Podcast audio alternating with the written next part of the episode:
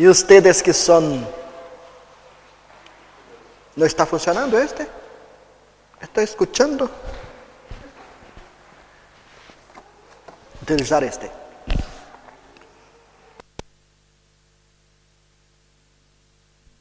Ustedes que são grandes, já aprenderam esta, esta lição, lição para sua vida, que são família de Deus, que somos uno solo em Deus. É isso que vamos aprender hoje. E les invito a abrir suas Bíblias em la carta de Efésios, capítulo 2. Estamos estudando neste mês este capítulo da palavra de Deus, aprendendo o que é ser parte da nova sociedade criada por nosso Senhor. Hoje dia eu tinha planificado terminar a série, pero não vamos alcançar e hoje dia vamos estudar solamente o versículo 19. Há tanta riqueza aí que daria para que nós outros nos quedássemos aqui por muitos e muitos tempos a mais para conhecer esta riqueza da palavra de Deus. Pero se eu lograr ajudá-los a entender que significa ser uno como parte da família de Deus, então creio que seremos bendecidos nesta, neste dia ante a presença de Deus. Versículo 19 nos diz assim a palavra de Deus: Por lo tanto, já não são estrangeiros, nem forasteiros, sino conciudadanos de los santos e membros de la família de Deus. Outra vez, por lo tanto, já não são estrangeiros, nem forasteiros, sino conciudadanos de los santos e membros de la família de Deus. Oremos. Ajuda-nos, Senhor, neste momento. Necessitamos de tu graça e misericórdia.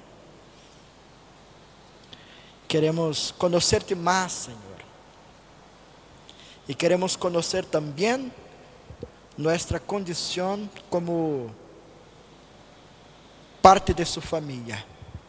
Ajuda-nos, em nome de Jesus. Amém. Estás contento com seu país? Estás contento com sua família? Eu leí uma coisa muito interessante sobre uma pessoa que hizo duas orações ao Senhor. E, nestas orações estava pedindo para que Deus cambiasse totalmente a realidade de sua vida. Porque disse: Senhor, eu não deveria ter nascido neste país onde nasci. Eu penso distinto. Eu me porto distinto. Eu sou diferente.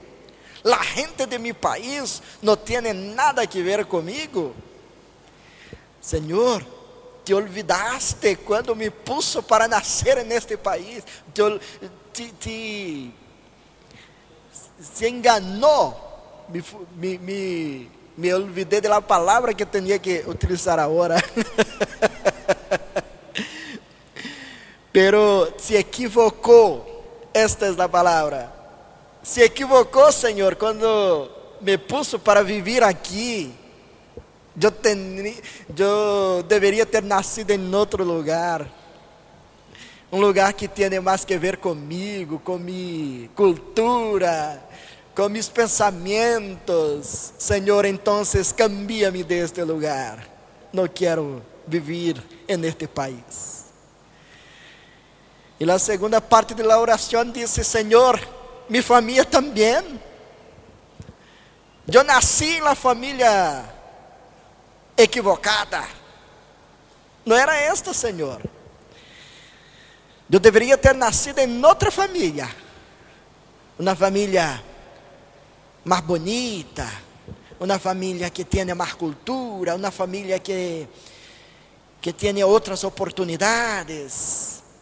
Eu nasci em la família errada, Senhor. Cambia-me desta família. Estou sofrendo tanto. Creio que o Senhor se equivocou nestas duas coisas tão sencillas em minha vida. Me puso en el país errado, en el país equivocado, e também me puso en la família equivocada.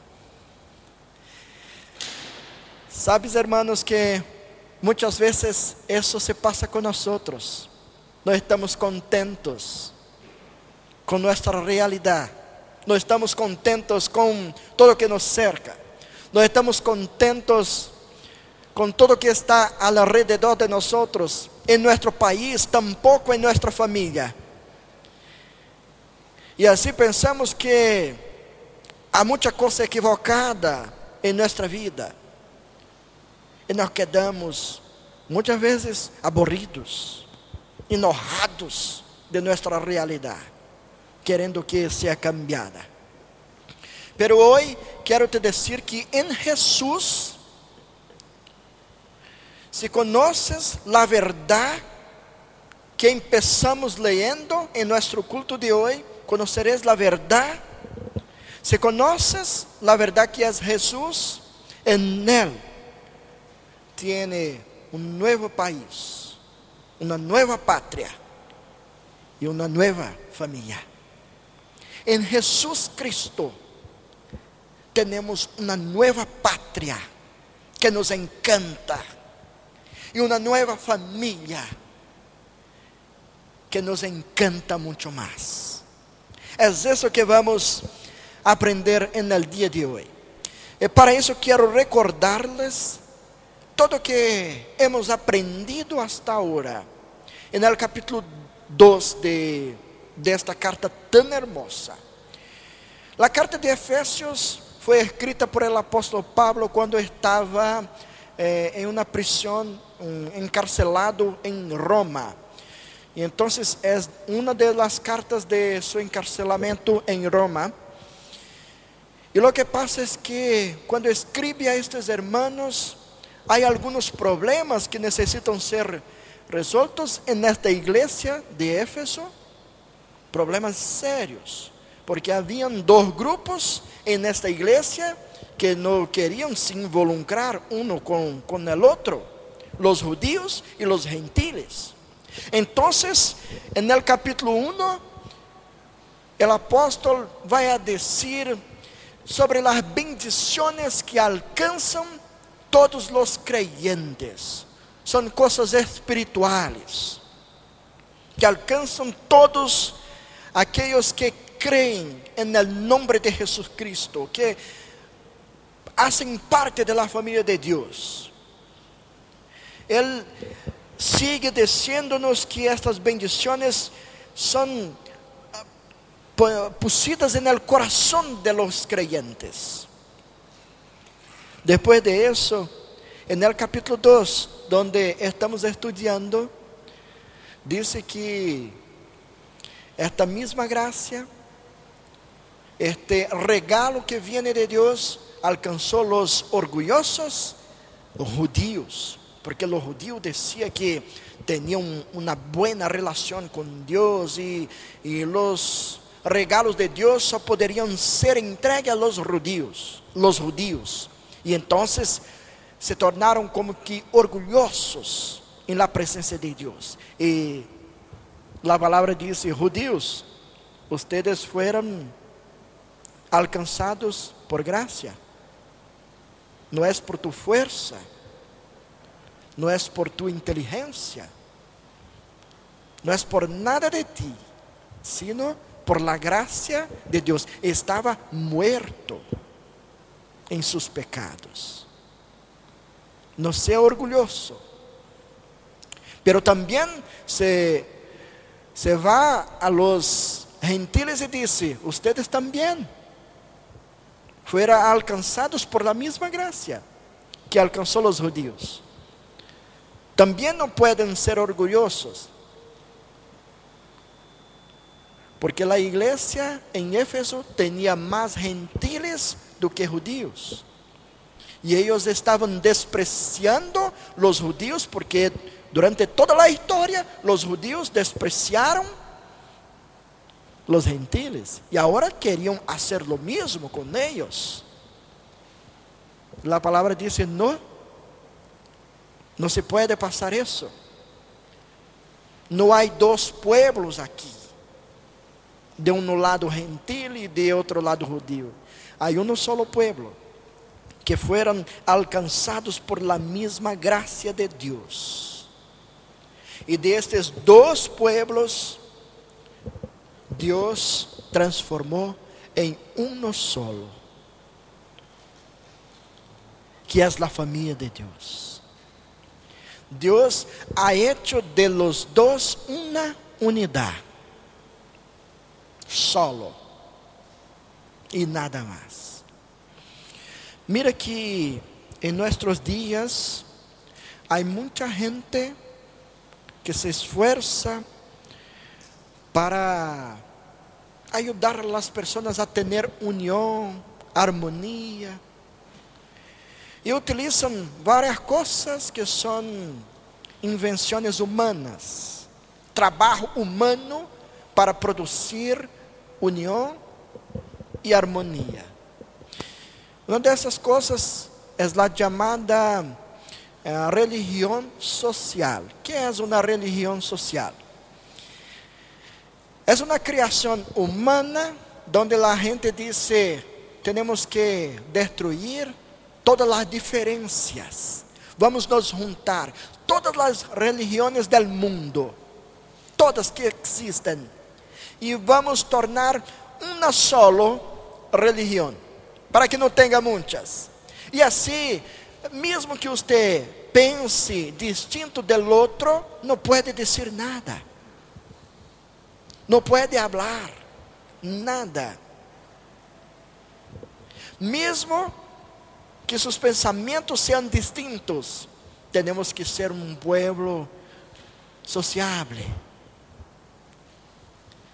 Guarde em tu coração suas, suas diferenças. Não pode ofender o outro dizendo que não, não está de acordo com ele. É uma marca de nosso tempo e dizem: Jesus Cristo não é amor, o Deus que servimos não é amor, é um solo Deus. Então, por que vamos nos poner de uma forma contrária a el outro, hay que juntar todas as religiões. Además de isso, também existem aqueles que pensam em uma economia social. Ou seja, você tem que viver como eu.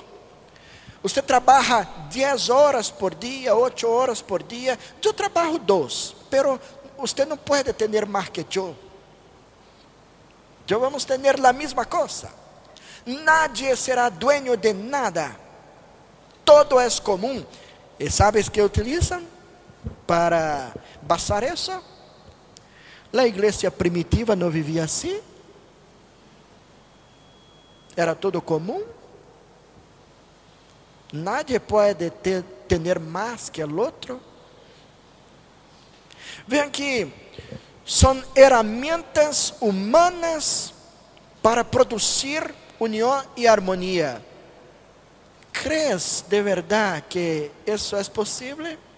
Tener uma única religião social com toda a gente aí? ¿Crees que é possível ter um, um mundo todo social en este sentido? De que todos tenham a mesma qualidade de vida. Los hombres se esfuerzan para ser lo que no podrán hacer. Nada más puede unir verdaderamente a los hombres, sino el Evangelio de Jesucristo. Nada más puede unir verdaderamente gente distinta una de la otra, sino solamente el Evangelio.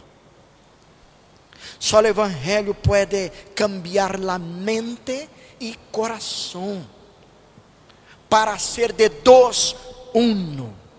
O Evangelho produz verdadeira unidade entre aqueles que são verdadeiramente creyentes. Se tu eres creyente, de verdade, vai entender esta realidade que deves viver como uno em la presença de Deus. Hagamos um exercício agora para que esta verdade pueda ter uma forma mais viva em sua mente. Ah, dê um giro aí com seus olhos no templo onde estamos, aqui. Mira todos, todos que pueda. Mira, tenta mirar cara de todo. E agora vou te fazer uma pergunta. Desta gente que está aqui, qual é a pessoa com quem tiene menos contacto? La persona que pode dizer, mira, com esta creo que nunca hablé com ela, não sei onde vive, não sei quem é, quizá não sei nem seu nome. Quem é a pessoa com quem tiene menos contacto aqui hoje? Sabes que em Jesus Cristo, você com esta persona são uno. São uno, uno solo.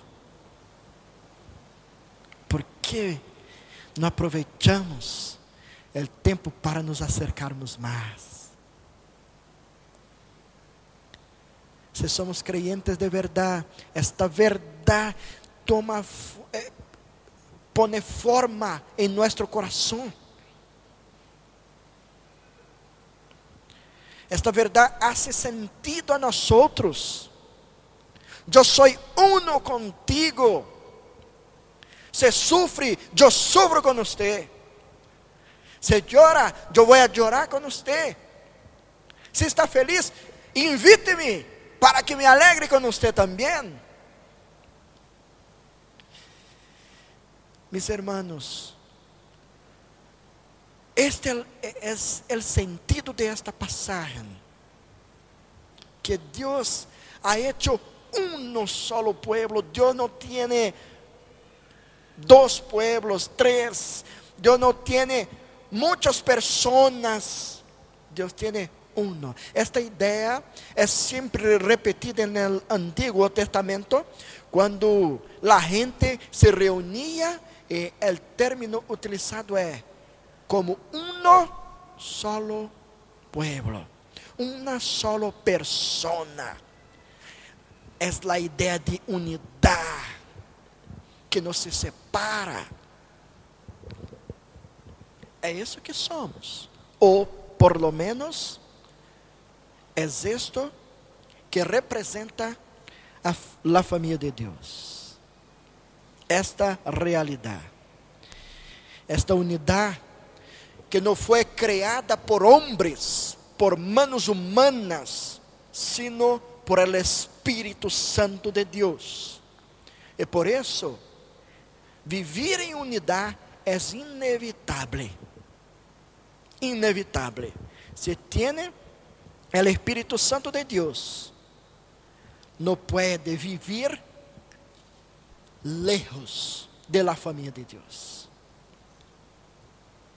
Hay que vivir dentro, como parte involucrado, com mente e coração junto.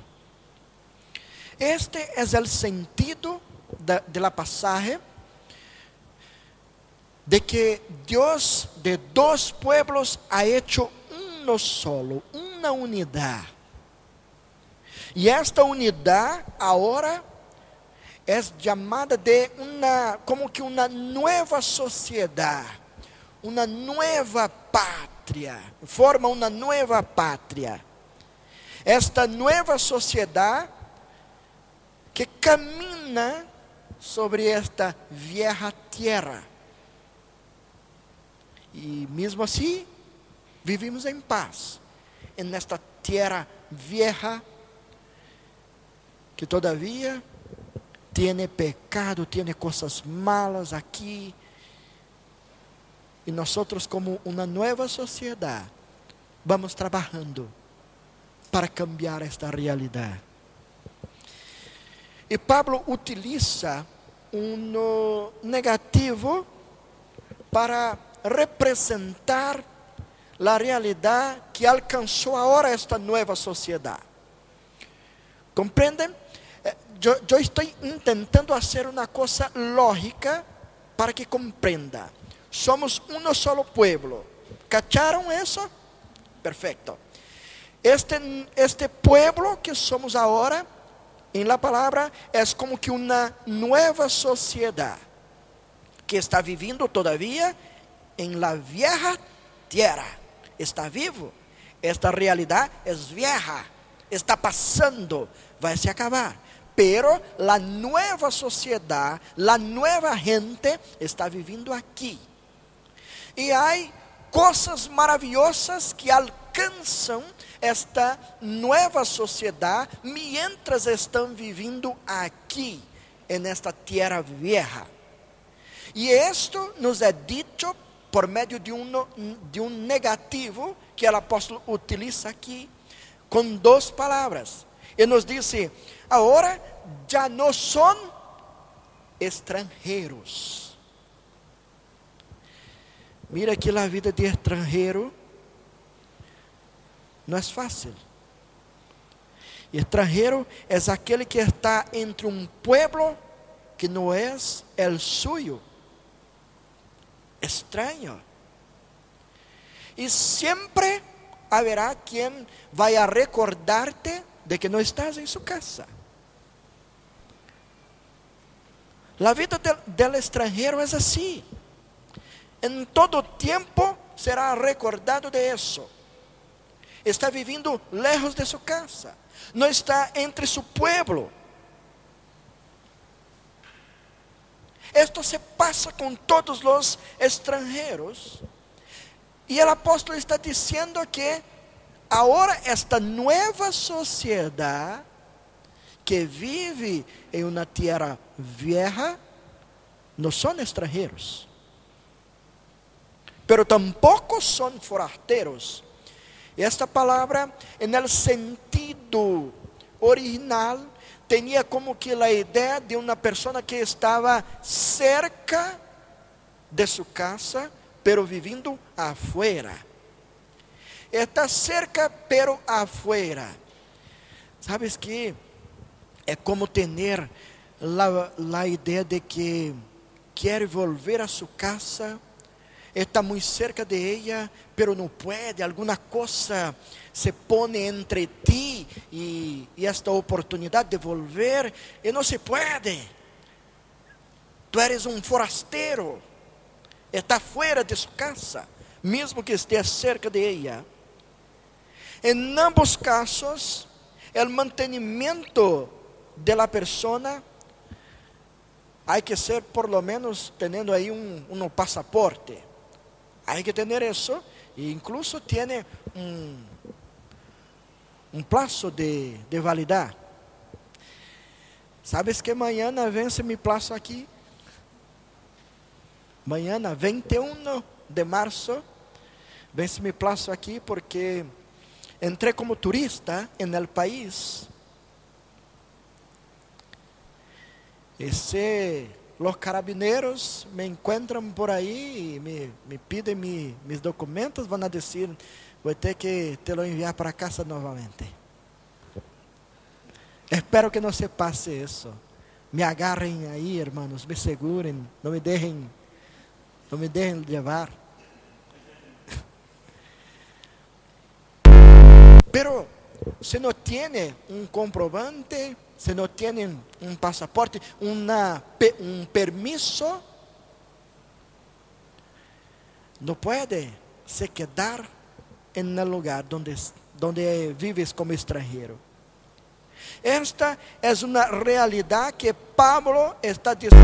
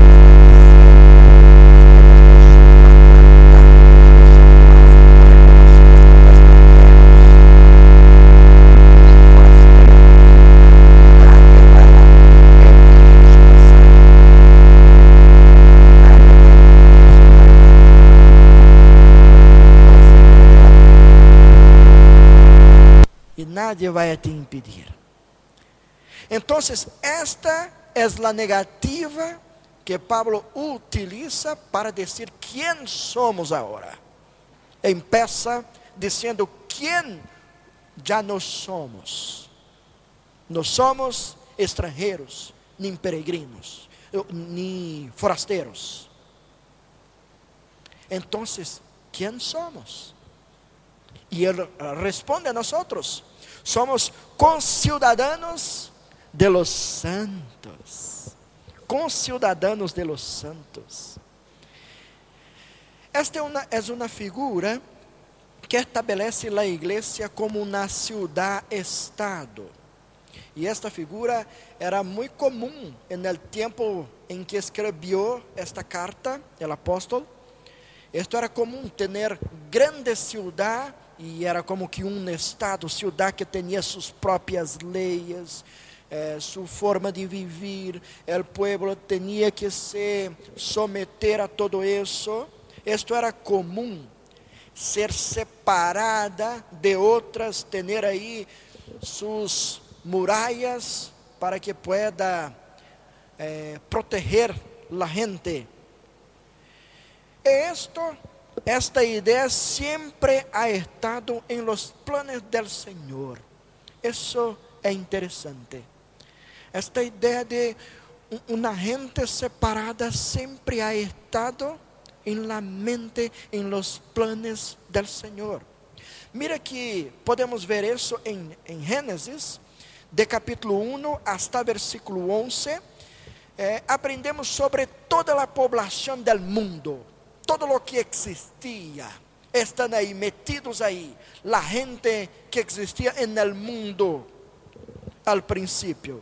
Pero en el capítulo 12 empieza una nueva fase en esta historia. Porque Dios ha llamado un hombre, Abraham, y le dice para salir de su tierra e ir para una otra tierra e aí, que Deus tiene em seus planos? Uma nova sociedade. Vai criar uma nova sociedade que será guiada por suas leis, por seus princípios. Isto é que se passa com esta sociedade que agora deve ser exclusiva para o Senhor. É separada de toda a gente para o Senhor. Esto tiene implicaciones directas para esta sociedade que Deus quer ter para si, uma nova sociedade. E ha criado isso desde muito tempo, antes da fundação do mundo. E a implicação primária de isso é que esta nova sociedade agora, que foi alcançada por Cristo, este novo pueblo que agora hace parte desta família de Deus, que somos nós outros, a igreja de Deus, é parte do reino de Deus e não deste mundo. A igreja pertence ao reino de Deus.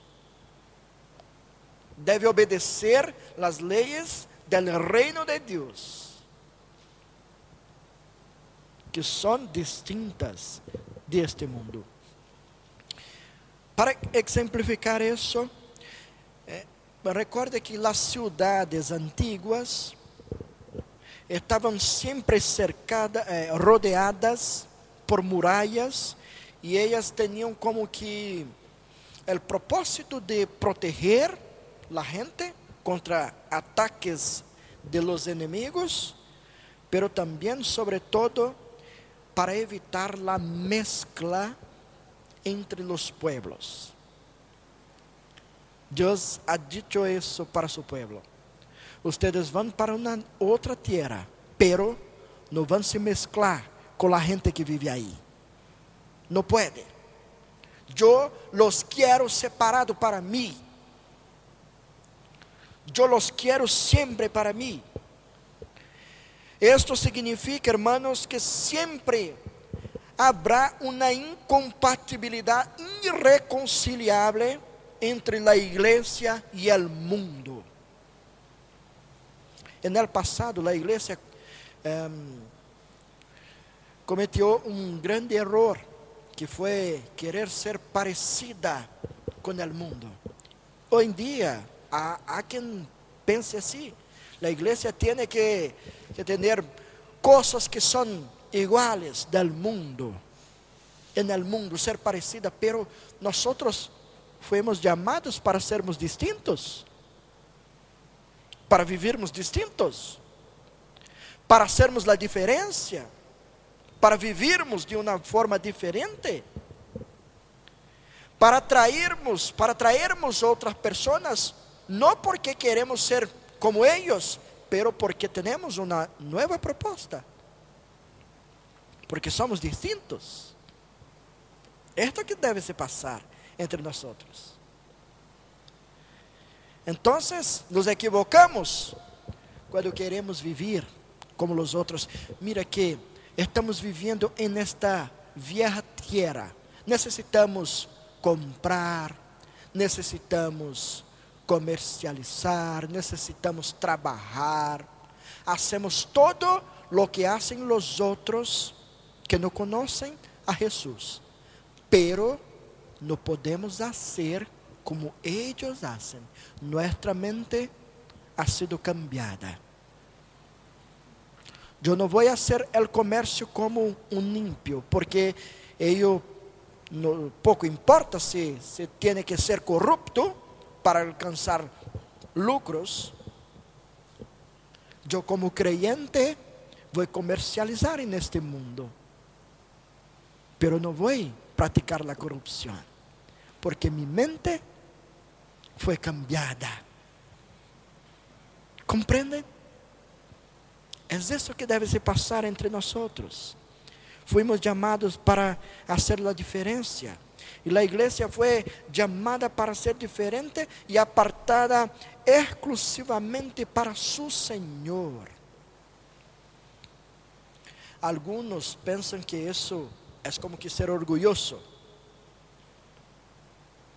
Se não vamos nos mesclar com outros, é como que uma atitude orgulhosa farisaica, pero no es. La separación entre nosotros y el pueblo que no conocen a Cristo Jesús no se basa en un orgullo estético como yo soy mejor que tú. No es por eso que no nos mezclamos. nuestra distinción, nuestra diferencia se basa en principios que distinguen a los cristianos de los no cristianos. Nuestro punto de partida es uno distinto de quien no ama, de quien no sigue a Cristo. Es por eso que el mismo apóstol va a decir que comunión puede haber entre luz y trevas. ¿Qué comunión puede haber entre luz y trevas? Ninguna. Tinieblas, tinieblas. Gracias, hermano. No puede haber ninguna unión entre luz y tinieblas. Ninguna. No es, no es orgullo, sino principios que nos distinguen uno del otro.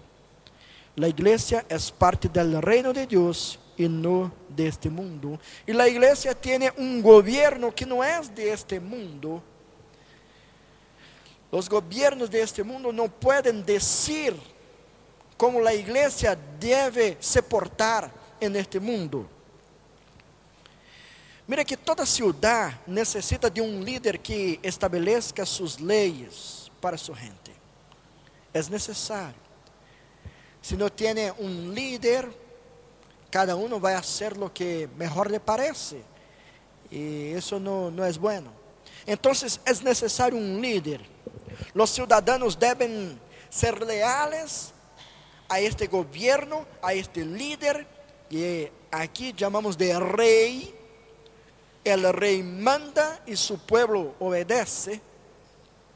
Habla y la gente se somete. La iglesia tiene su rey majestuoso, glorioso, que es nuestro Señor Jesús. Entonces debemos nos someter a Él y sermos aliados unos de los otros. Porque somos, pertenecemos al mismo rey. Somos de Él. Aunque este reino de Cristo es invisible, es real. No se ve, pero es real en nuestra mente, en nuestro corazón. En Apocalipsis, Juan nos habla de la nueva Jerusalén. La nueva Jerusalén que desciende sobre esta vieja tierra. Esta es la figura. Imagine esta nueva ciudad desciendo sobre esta vieja ciudad. La idea es que un nuevo sistema, una nueva realidad vai acomodando en este espacio donde estamos viviendo. Y la buena noticia es que en esta ciudad se reunirán los ciudadanos que ahora estão esparcidos, dispersos por esta antigua tierra vieja. Estão aí por todos os lados. E quando nosso Senhor volver com a nova cidade, esta gente que agora vive com uma nova mente, um novo coração, que já são parte espiritualmente de esta cidade, serão reunidos aí, serão traídos para aí, onde viverão com seu Senhor. Ele é nosso Rei. E a última implicação desta realidade de sermos estes cidadãos é que agora somos a família de Deus. Utilizou uma negativa, depois disse quem somos. Somos cidadãos de, desta nova terra, desta nova realidade. pero não está contento com um solo exemplo. Nos dá agora um exemplo mais profundo, mais belíssimo, mais hermoso. Diz que agora somos família de Deus. Como cidadãos de uma mesma sociedade, o princípio de unidade é general, ou seja, os chilenos aqui são cidadãos desta mesma pátria. É um princípio general. Pero agora, como se diz, família. A família, o vínculo é mais cercano. É um vínculo de sangue. E é isso, esta realidade que quer alcançar. Nós somos agora um pueblo porque temos a mesma nacionalidade. Somos um pueblo porque temos a mesma sangre. Somos família del Senhor. Este exemplo é maior, maior e melhor, mais profundo, alcança nosso coração. Esto é exatamente o que implica que como miembros de la familia de Dios somos uno. Tenemos la misma sangre derramada sobre nosotros. Más que gente reunida aquí, tenemos gente unida por alma, hermanados por alma. Esta é a figura, hermanos, que representa a igreja de Éfeso. Não havia aí judíos e gentiles, sino hijos de Deus en el mesmo lugar, reunidos por el poder de Deus. Fueron hechos família de Deus. Esta é a verdade que nos alcança também, que nós somos judíos somos gentiles neste sentido, e fuimos alcançados por la mesma graça de Deus, e fuimos transformados em hijos de Deus. Agora somos parte da família de Deus, e estamos caminhando hacia nossa verdadeira casa, nosso verdadeiro lar. La conclusão, hermanos, é que se você não está contento com seu país, se não está contente com sua família, venha a Jesus. Venha a Jesus, porque nele vai ter uma nova pátria vai ter a ser parte de uma nova família. A família de Deus, que vive para a glória de Deus. Esto, esta realidade, se alcança seu coração, vai te liberar de muitos problemas que pode enfrentar em sua vida. Quero terminar contando-lhes uma história. Uma pareja de missioneiros gran, grande parte de sua vida el campo missioneiro. Dedicaram sua vida, trabalharam alto para o Senhor, en el campo missioneiro. Hasta que um dia decidiram volver para sua pátria, para sua casa e quedar-se aí em los últimos an de sua vida. Mientras estavam volvendo, conversavam e diziam: Como será nossa chegada em nosso país? Creio que haverá muita gente esperando-nos para uma hermosa bem-vinda. Nuestra familia de la fe estarán ahí nos esperando para nos abrazar. E volvían. Entonces están se acercando del puerto y perceben que hay mucha gente ahí esperando y mucha gente feliz, alegre. Y pensaron, mira, están nos esperando. Es la bienvenida para nosotros.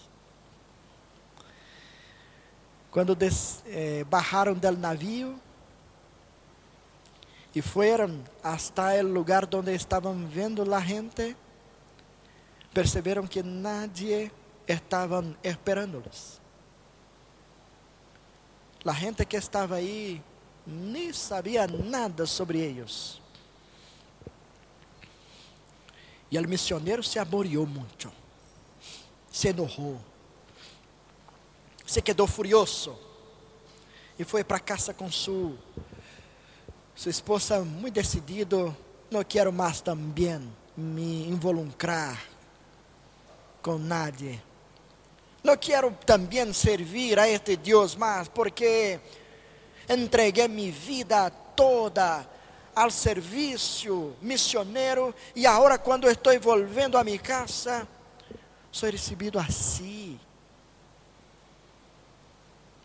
E quando chega em casa, habla com sua sua pareja dizendo: Mira, eu quero te fazer uma pergunta para que você hable com seu Deus sobre isso. Pregúntele se é isto que tem para nós outros. Que volvimos a nossa casa. Se é este tipo de, de se portar com nós outros. Que dedicamos nossa vida a Ele. Pregúntele. Vou sair por algumas horas e depois vou volver. E saiu. Sua esposa se quedou aí, organizando as coisas de casa. Mientras le hablaba, ella no se paraba de hacer lo que estava haciendo. Entonces salió por algumas horas e depois volvió. E ella continuava trabalhando em sua casa. E então, o missionário le pergunta: E aí, hablou com seu Deus? Perguntou-lhe. E ela, trabalhando, disse: Sim, sim, por supuesto. E ele, como que esperando, pero ela não falava nada, le perguntou outra vez: Dígame, que, que respondió el Deus? Que te disse? E ela, mientras trabalhando, não se parou, simplesmente respondeu: Deus disse que nós todavia não chegamos em casa. Não chegamos em nossa casa. Estamos volvendo. Nossa casa não é aqui. A família espiritual, um dia será reunida para sempre. E aí estaremos juntos com nosso Deus. Este é o caminho que nós devemos caminar. Esta é a esperança que devemos ter. Somos hijos de Deus. Se tenho conhecimento de minha verdadeira identidade, não vou me quedar deprimido e sofrendo por coisas que estão cerca de mim, que não são como eu quero que sejam. Porque eu sei quem sou ante meu Deus. Sou seu filho sou cuidado por Ele, sou protegido por Ele. Não vai abandonar-me, não vai deixar-me. Ele é meu Padre amado e querido. Por Ele viverei por toda a minha vida. Que o Senhor nos ajude, nos bendiga. Estamos caminhando hacia nosso verdadeiro lar. Oremos. Te damos graças, Senhor, por Sua palavra. Te damos graças por la graça que nos alcançou. Te damos graças por su amor. E te damos graças por Jesus Cristo, nosso Salvador. En Él temos esperança. En Él podemos viver aqui, mesmo que enfrentando sofrimento, pero com a esperança de que todo isso vai passar um dia. Quando chegarmos em nossa verdadeira casa, nosso hogar, de viver eternamente contigo. Ajuda-me e meus irmãos a crer em tu palavra e em tu promessa para nós outros. Em nome de Jesus. Amém. Alabemos.